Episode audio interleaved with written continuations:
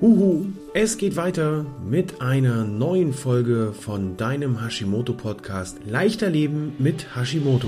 Wenn dir diese Podcast Folge gefallen hat, dann mach doch mal einen Screenshot davon, setz es in deine Instagram oder Facebook Story mit dem Hashtag Hashimoto Podcast, markiere mich Hashimoto Mentor Peter Gehmann und ich freue mich auf dein Feedback. Nun wünsche ich dir viel Spaß bei der neuen Folge von deinem Hashimoto Podcast.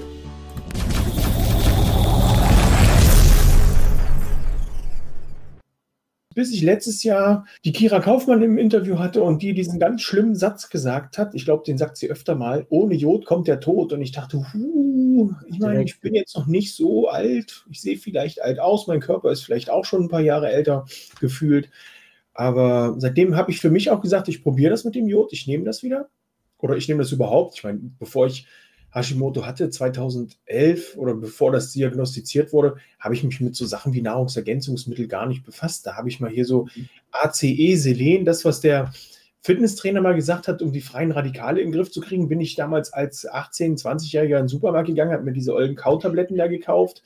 Oh. Ich, meine, ich war jung, ich brauchte das Geld, ich wusste es nicht besser. Ausreden also ich habe mich erinnert, damit befasst, ne? wenn der Fitnesstrainer sagt, kauf dir ACE, dann kaufst du dir ACE. Ja.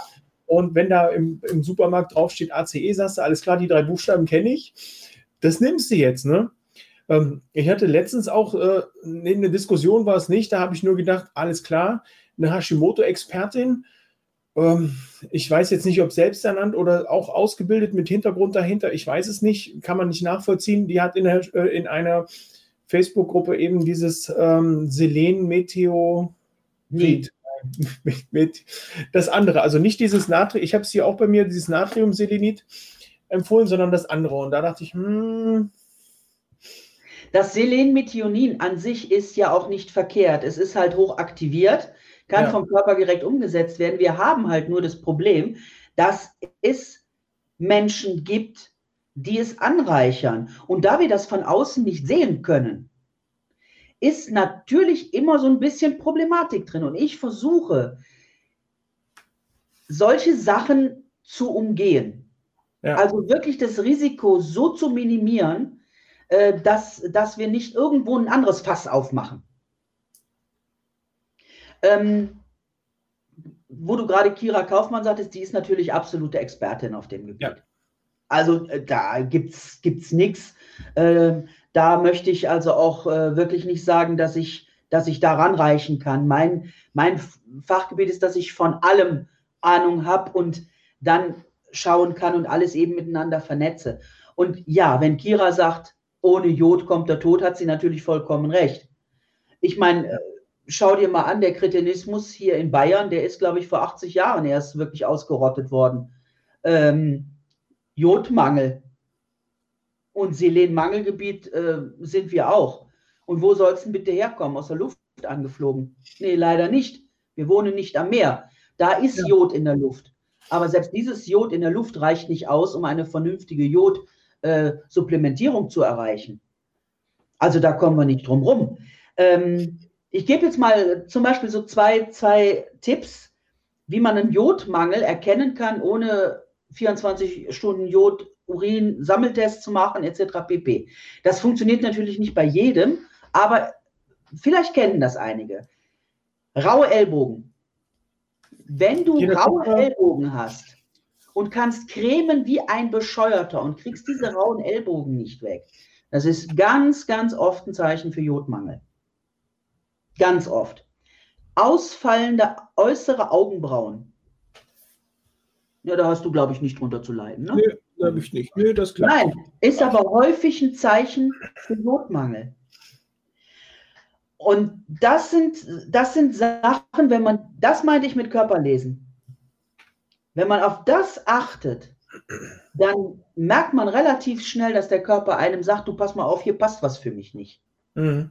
Und ohne Jod funktioniert es nun mal nicht. Die Schilddrüse braucht Jod und nicht nur die Schilddrüse. Der ganze Körper braucht Jod unsere Brustdrüsen. Es gibt, ähm, kann man bei PubMed nachgucken, es gibt äh, Studien, die äh, Brustkrebserkrankungen in Korrelation setzen zu Jodmangel. Hm. Ja. Ja. Wow. Also ich bin jetzt nicht so der Studienfreak, weil ähm, Studien sind für mich immer extrem fehlbar. Der Studienaufbau dahinter, die Intention und so weiter und so fort. Äh, das ist immer für mich alles immer sehr mm, ja, Auslegungssache. Ja, im Endeffekt aber, ist dann entscheidend, wer steckt hinter der Studie. Ne? Ja, das auch. Und das ist ja die Intention dahinter. Ne? Mhm. Ähm, aber grundsätzlich kann man sich die Dinge angucken und dann logisch begründet seine eigenen Schlüsse draus ziehen. Ja. Und wenn wir da eine, eine Häufigkeit äh, von Zusammenhängen finden zwischen Jodmangel und Brustkrebserkrankungen, dann, wenn die augenscheinlich offensichtlich, dann muss man da halt seine Schlüsse draus ziehen. Ja. Also von daher, Jod ist für den ganzen Körper. Da ist es nicht mit der Schilddrüse getan. Und vor allen Dingen nicht mit den mickrigen 200 Mikrogramm oder 300 Mikrogramm. Also das ist ein, das, ein das, das, sagte die Kira auch, wenn man nach Japan schaut oder nicht nur nach Japan, sondern eher so in die asiatischen Räume, wo wir das Mikro streichen und mal eben Mik Milligramm draus machen und die Leute leben. Äh, und Ne? Und da braucht man nicht fragen, wie leben die? Im Moment wahrscheinlich die in China besser als wir. Ähm, ich habe ein Buch, da habe ich auch gedacht, wow, ich habe es noch nicht gelesen. Ich muss da gerade noch mal schauen, wie das heißt. Das heißt Hochdosiert. Ähm, ich weiß nicht, ob du das kennst oder den Autor von, äh, Jeff, wenn ich es richtig lese, aus der Entfernung Jeff T. Bowles. Der hat über ein Jahr lang 100.000 Einheiten Vitamin D genommen, jeden Tag. Und der lebt auch noch. Und da denke ich, wow, unsere Deutsche Gesellschaft für Ernährung sagt, nehmen Sie nicht mehr als 800 Einheiten am Tag. Ansonsten ist das hochtoxisch. Oh, ähm, es gibt verschiedene Kriterien, dass, äh, die ähm, den, äh, den sicheren Intake deckeln. Da gibt es von der DGE, da gibt es aber auch von ähm, amerikanischen ähm, Health-Unternehmen ähm, bzw. Health-Organisationen. Äh, dieser Highest Upper Intake, der steht normalerweise in ähm, der einschlägigen Literatur drin. Der kann aber auch überschritten werden in Eigenverantwortung oder vom Arzt angesetzt. Da sind wir als, als äh, äh Coaches oder Berater natürlich raus. Wir dürfen uns in diesem, in diesem Feld nicht bewegen. Aber, und das ist ein großes Aber, eigenverantwortlich kannst du mit deinem Körper machen, wozu du lustig bist. Und wenn du jeden Tag eine ganze Flasche Lugolsche Lösung trinkst, ist dein Problem. Deswegen, es ist eine Entscheidung, die jeder für sich selber treffen muss. Und ich arbeite äh, mit Lugolscher Lösung bei mir. Ich habe teilweise bis zu 60 Milligramm genommen am Tag. Da ist allerdings die Problematik, dass dann auch die Schilddrüse ganz gerne mal zumacht. Ja. Und dann kriegst du Werte äh, bei der Blutabnahme, wo der Arzt sagt, um Gottes Willen, was ist denn hier los? Ähm, ich bin aber mittlerweile zum Beispiel bei 18 Milligramm am Tag und das ist eine Dosis, die ist für mich richtig super. Aber ja. die habe ich halt auch für mich rausfinden müssen. Das kommt so ein kleines bisschen zu der Frage von der Dreher, die sagt, kurze Frage, was ist die empfohlene Menge, die man an Jod nehmen sollte oder haben sollte? Ja. Schwierig. Ist schwierig. Ähm, ist schwierig. Also bei Hashimoto bitte, wie gesagt, mit ganz kleinen Mengen anfangen. Also da reichen wirklich die 150 Mikrogramm am Anfang. Und dann nach Körpergefühl steigern. Tatsächlich muss man da wirklich auch drauf achten. Sicher ist die Möglichkeit, wie gesagt, äh, Messungen zu machen, äh, aber das ist natürlich, naja, zeitaufwendig, kostenaufwendig und so weiter und so fort. Ähm, also ich sage es jetzt mal so, wenn wir uns immer noch im Mikrogrammbereich befinden, halte ich das Risiko für extrem überschaubar. Mhm. Wenn man in den Milligrammbereich geht, wie gesagt, wir dürfen da nichts zu äußern. Ähm, ich rede jetzt von meinen eigenen Erfahrungen oder von den Erfahrungen, die eben andere gemacht haben. Da ist es ähm, eigenverantwortlich so hoch zu dosieren, wie man selber vom Körpergefühl her sagt, das passt für mich. Bei mir ist es zum Beispiel tatsächlich, dass ich mich an den rauen Ellbogen orientiere. Wenn die anfangen, wieder rau zu werden, weiß ich ganz genau, du hast zu wenig Jod. Das kann auch sporadisch mal der Bedarf höher liegen oder auch mal niedriger. Und dann dosiere ich wieder etwas höher. reduziere dann wieder und so geht das Spiel so übers Jahr. Wenn man natürlich so einen Indikator hat, ist es super, da kann man sich klasse dran halten. Ja. Wenn man diesen Indikator nicht hat, dann sollte man wirklich zu jemandem gehen, der da Ahnung von hat und einen so ein bisschen mit begleitet und betreut. Und einfach auch Rat gibt, mhm. auch was die Kofaktoren betrifft. Denn wie gesagt, nur Jod einschmeißen, das funktioniert alleine leider auch nicht. Ja. Hätten wir dann wieder das nächste Puzzle passend zum Vitamin D. Ähm, und so löst sich dann Stück für Stück das Ganze in ein wunderschönes Bild auf. Ähm, für mich noch eine Frage, die mich ähm, persönlich immer wieder so ein bisschen zum Nachdenken bringt. In meiner Ausbildung zum Fachberater für ganzheitliche Gesundheit war beim Thema Magnesium davon die Rede, dass der Körper maximal 200 Milligramm Magnesium aufnehmen kann. Wenn man jetzt beispielsweise 400 Milligramm zu sich nimmt, dann nimmt er davon die Hälfte. Ähm, da scheiden sich ja nun auch wieder die Geister, weil wenn du in, die, in diese ganzen Facebook-Gruppen schaust, die viel mit Vitamin D arbeiten, die gehen ja sehr hoch dosiert an das Magnesium ran, teilweise bis zur, wie hat, äh, mir fällt der Name jetzt nicht ein, hier in der Gruppe hat mal eine Dame gesagt, das ist die Keramikgrenze. Durchfallgrenze, ja, ja, genau, ja, genau bei Vitamin D. Das, das, Problem beim Magnesium, Entschuldigung, wenn ich dich unterbreche, ist, dass die Durchfallgrenze bei den verschiedenen Magnesiumformen anders gelagert ist. Wenn du Magnesiumoxid nimmst, dann hast du diese Durchfallgrenze extrem schnell erreicht, mhm. weil, also im Magnesiumoxid ist die höchste Menge an elementarem Magnesium. Ja, aber es wird am schlechtesten resorbiert. Und das bringt den Durchfall, mhm. weil die Resorption halt nicht so optimal ist. Es nützt mir also nichts, diese elementare Menge Magnesium über Oxid zu mir zu nehmen, weil ein großer Teil davon vom Körper gar nicht aufgenommen wird und ich lande auf der Schüssel. Ja. Wenn ich jetzt das Magnesiumcitrat nehme, das ist mein Favorite, mhm. dann ist die elementare Menge an Magnesium zwar nicht so groß wie beim Oxid, aber die Resorptionsrate ist wesentlich besser. Und bei dem, beim äh, Magnesiumcitrat, da nehme ich von, ich habe es als Pulver, reines Magnesiumcitrat, ja, dann nehme ich am Tag 1000 Milligramm oder 1500 Milligramm ohne Probleme über den mhm. Tag verteilt, ohne Durchfall zu bekommen. Ähm, und das sind genau die Mengen, die mein Körper auch braucht. Wenn, wenn ich weniger nehme, dann merke ich, dass die Krampfneigung nachts stärker wird. Ja. Ähm, wenn ich eine Herzbeteiligung habe, dann nehme ich zum Beispiel anstatt Magnesiumcitrat Magnesiumorotat, mhm. weil das ganz effizient auf die Herzreizweiterleitung Einfluss nehmen kann. Ähm, ich muss nur sagen, an das Orotat kommt man ein bisschen schlecht dran. Also das ist eine nicht so gängige Verbindung. Die ist auch wesentlich teurer als zum Beispiel ein Magnesiumoxid oder ein Citrat. Die sind beide günstig. Das Oxid mhm. noch günstiger als das Citrat. Ähm, also du merkst schon, da gibt es verschiedene Abstufungen und jede, jede ja. Magnesiumform hat auch ihre eigenen Stärken und Schwächen. Aber dafür sind halt Leute da, die sich damit auskennen, um dir zu sagen, pass mal auf, für dich ist die und die Form besser. Mhm. Und natürlich gibt es das auch, dass es Leute gibt, die das Magnesiumcitrat eventuell nicht vertragen.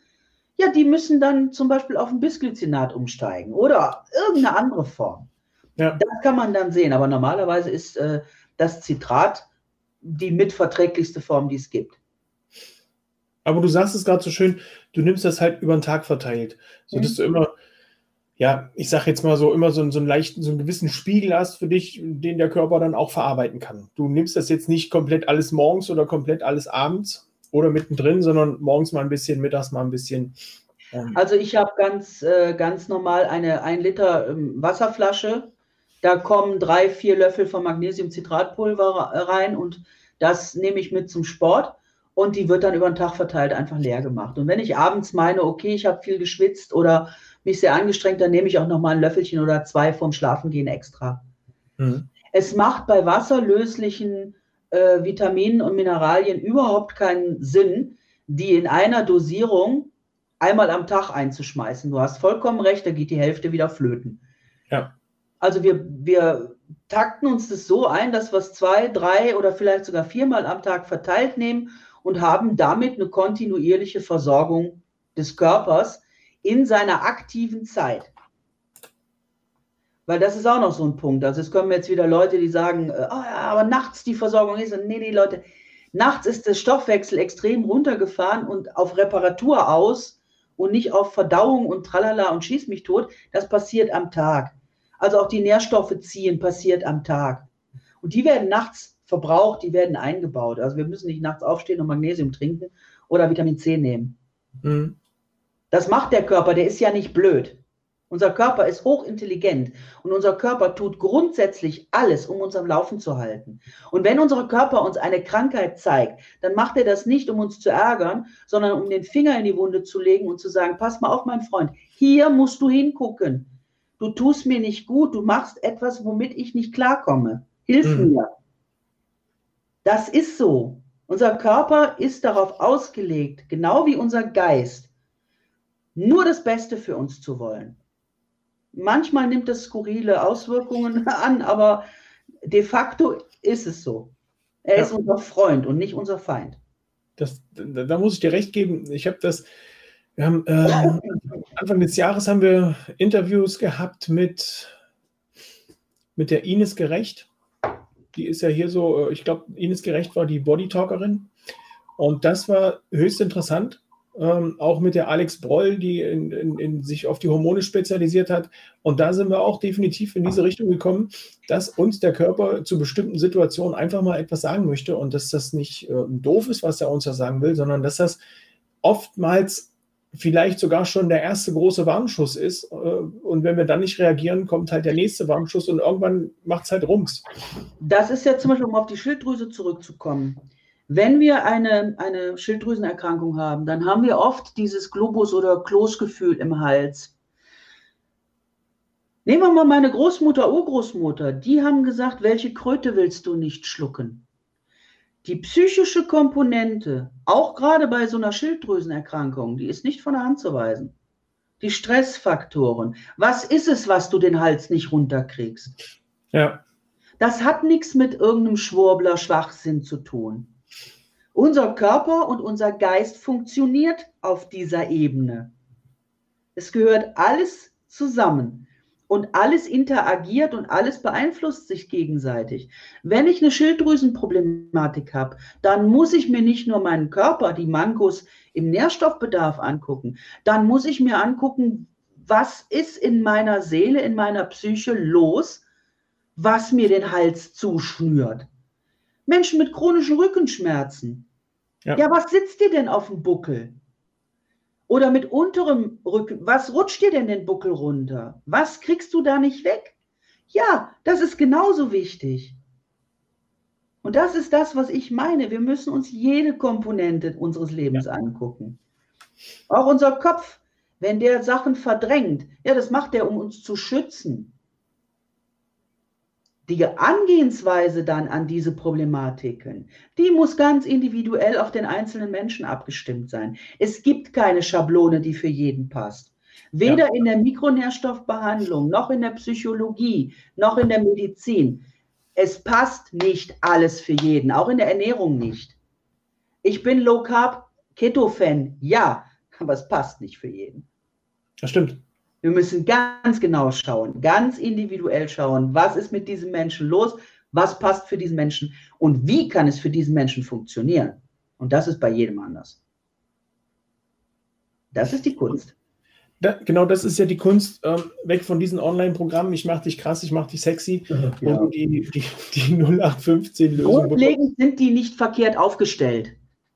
Und vor McDonalds und Co. und tralala sind die immer noch eine riesen, riesen Verbesserung. Ja. Aber wenn du aufs Optimum willst, wenn du alles haben willst, dann kommst du damit nicht weiter.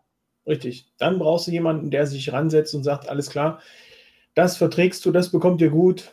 Wir haben hier aber noch andere Sachen, die dir noch viel besser bekommen könnten. Oder du, ich habe ganz oft äh, für mich so dieses klassische Beispiel, ähm, ich habe in meinen Rezepten relativ, äh, in, den, in den ersten zwei Wochen relativ viel Eier drin.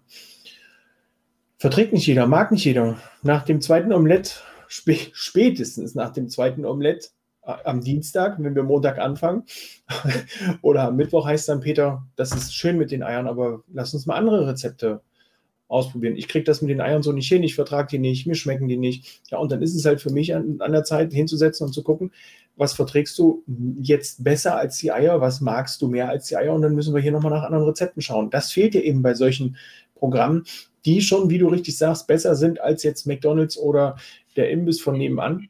Ja, vor allen Dingen sind diese Programme ja für, ich sag mal, äh, in Anführungszeichen gesunde Leute bestimmt. Ich meine, ich kenne nicht viele gesunde Leute, ganz ehrlich. Äh, nicht wirklich.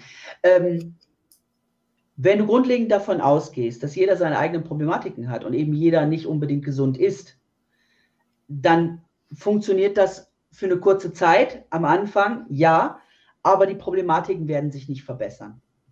So, wenn wir jetzt in einem Bereich liegen, wo wir mit, mit Menschen zu tun haben, die krank sind, und ich meine wirklich krank, oder mit Menschen zu tun haben, die einfach älter werden, dann kommst du damit nicht mehr weiter.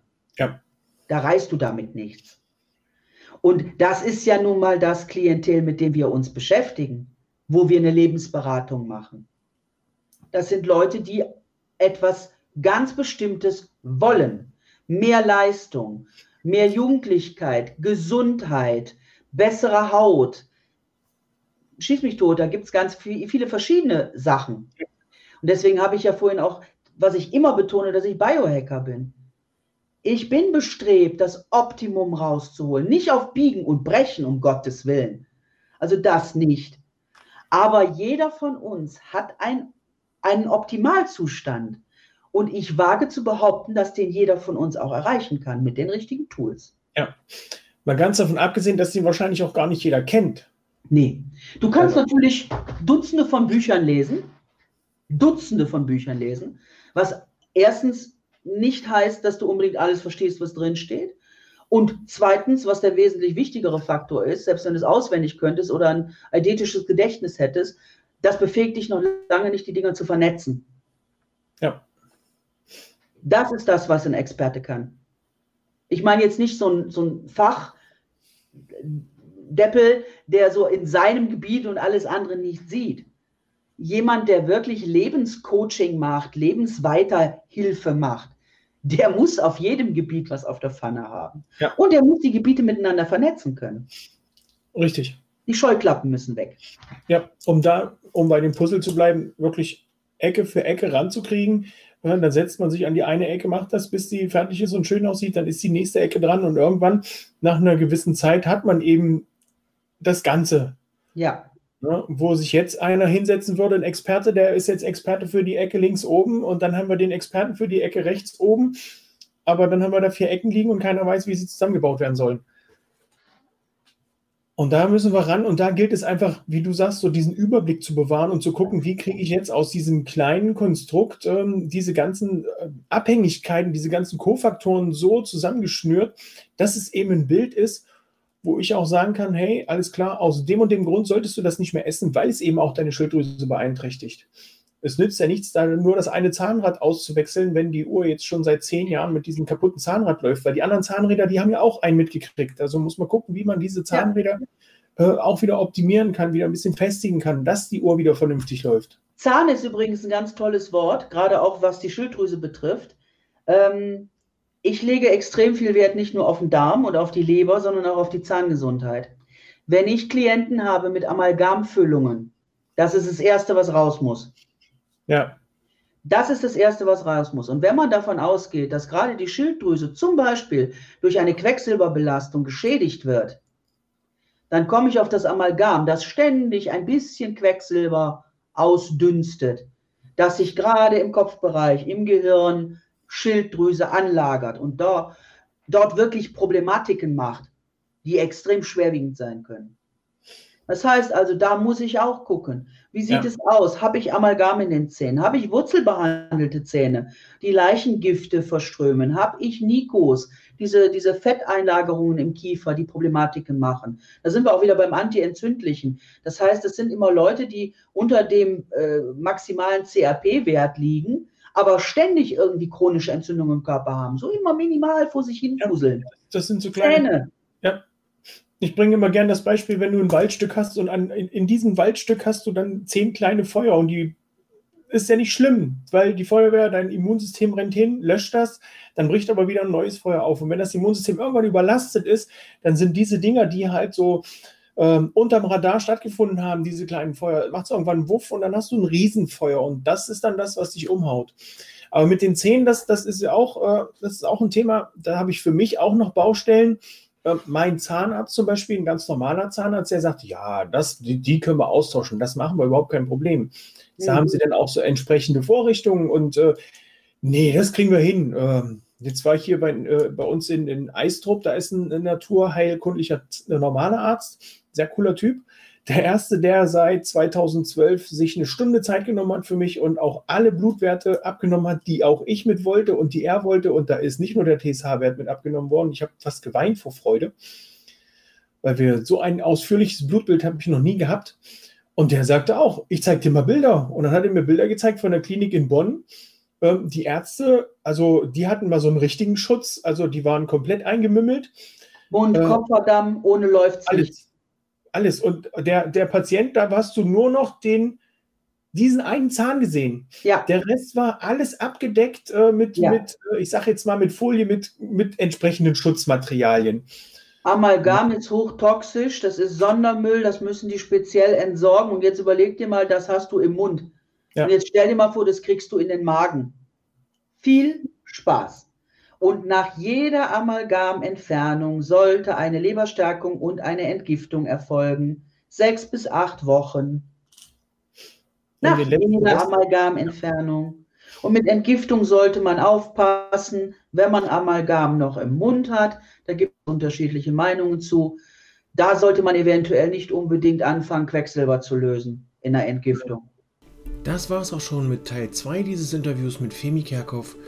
Wenn du wissen willst, was du bei einer Amalgamentfernung noch alles beachten sollst, beachten kannst, dann empfehle ich dir dringend noch den Teil 3, der in Kürze erscheint. Dir hat dieses Interview gefallen, dir hat diese Podcast-Folge gefallen, dann freue ich mich auf eine 5-Sterne-Bewertung bei iTunes. Und nun sage ich Tschüss, ciao, ciao, dein Hashimoto-Mentor Peter. Bis zur nächsten Folge.